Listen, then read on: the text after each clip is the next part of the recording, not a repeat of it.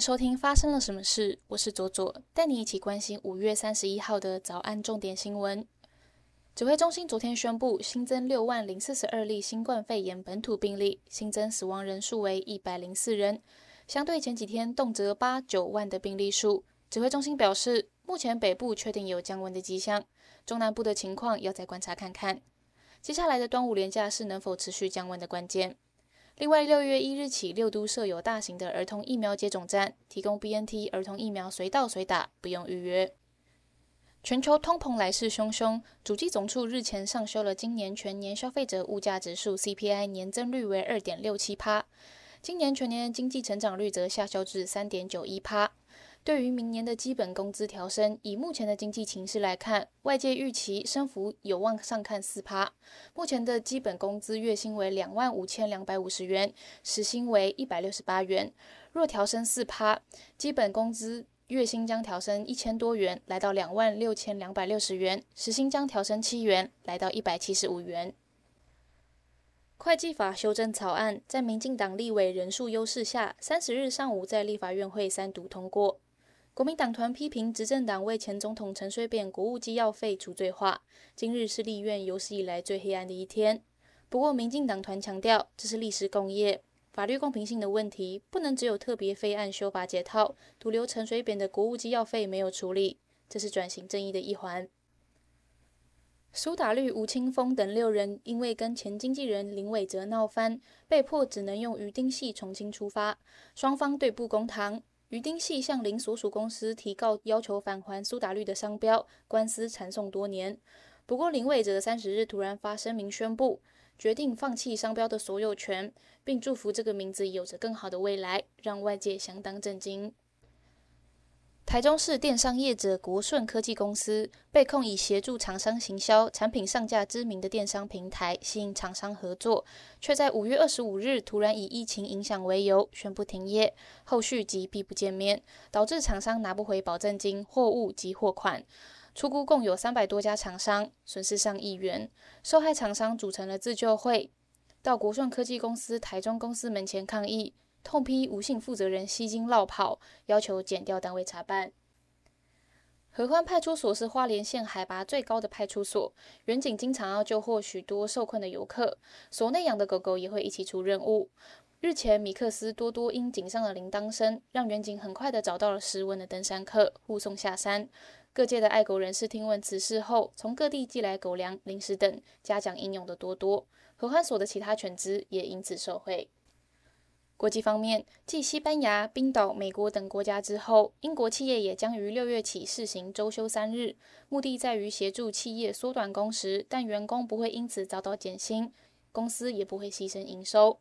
推动这项测试的行动组织 Four Day Week Global 认为，周休三日可以让公司有更多的时间来应对挑战、实验新措施和搜集资料。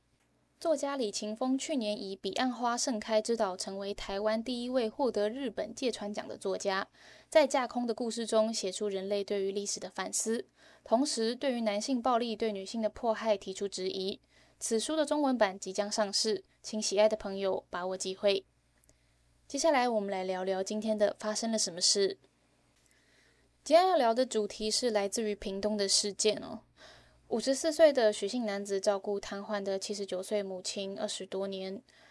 二十六日的时候，跟母亲一同确诊新冠肺炎，积压已久的照护压力让他在染疫的隔天，先把母亲从二楼阳台推下，自己再跳楼。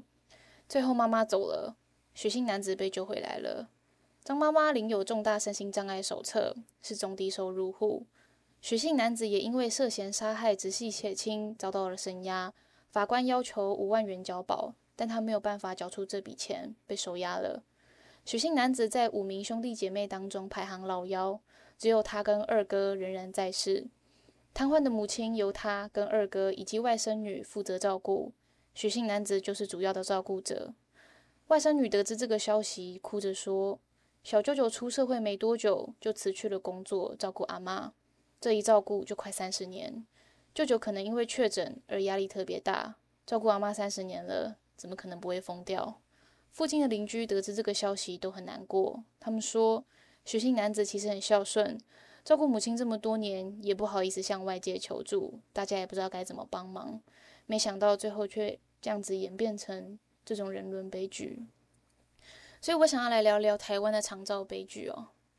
根据联合报的调查，近十年来每年大概都有十件照顾杀人案，几乎是每个月都会有一件。有将近三分之一的加害者都在杀害亲人之后选择自杀。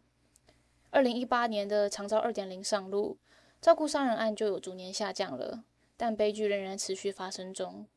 他们是一群不太一样的杀人犯，他们不是天生心狠手辣或是作奸犯科的恶徒，相反的，他们可能从来没有前科，甚至还可能是家中最有责任感的那个人，照料因为生病倒下的亲人。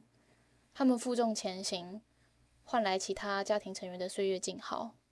只是当照顾的压力冲破临界点。死亡就是当下能够想到的答案，他们就成了照顾杀人案件中的凶手。而照顾照顾杀人的原因啊，往往是不舍跟爱。有人被孝道、妇道逼着走上绝路，或者因为害怕丢脸，常年压抑情绪，甚至根本不知道自己有资格求救。家庭照顾者关怀协会表示，哦，有很多的照顾者尽力扮演着理想中的父母。夫妻、儿女的角色，独立苦撑着，否则就会自己认为自己是自己的失职，是自己的不孝。这是传统观念刻在照顾者当中的人生脚本。他们没有亲友可以接手，也没有钱请义工或者送机构，而即使是专业的照顾服务员，依然会有照顾创伤。日间的照顾中心可以让照服员休假，或是调整为行政职，等他慢慢找回力量。但是亲人不行。一个照护者说：“上班有薪水领，再做不下去还可以辞职，但是我不行。就算想要请公家单位帮忙，但是家庭的难题牵涉到了生长、长照、家暴、特殊教育，各局处的分工就像是一台碎肉机，将家庭的难题切开，各自为政。不止没有办法及早的介入，资料上面也没办法互通。”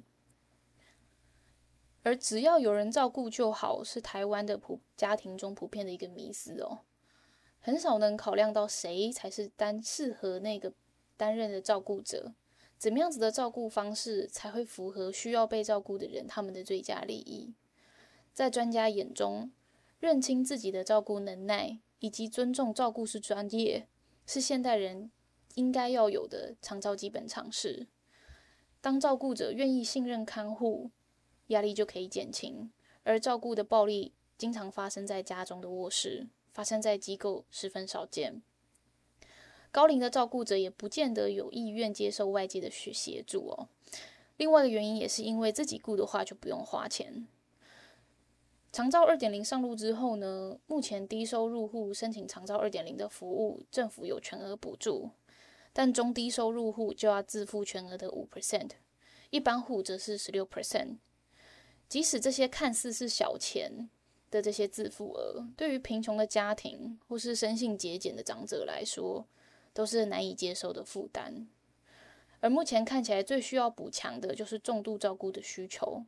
现在的长照二点零的居服或是日照，根本没有办法满足两个小时翻身一次或是插管这种重瘫病人的需求。但是杀人事件却大多发生在重度的阶段。我们也希望在法律上面可以有更多的弹性。法服律师周信宏表示，照顾悲剧到了法庭，通常只会看事件的当下，加害者是不是心神丧失，有没有辨识行为跟责任能力。法庭很难看到整个照顾的过程当中叠加的压力，还有他们的创伤。希望可以像金融法庭、智慧财产权法庭一样，设立一个照顾法庭，让法官对于长照有一定的专业认知。最后，希望亲友可以用鼓励跟沟通代替谴责，不要再让下一个被道德绑架的照顾者成为孤立无援的那个人。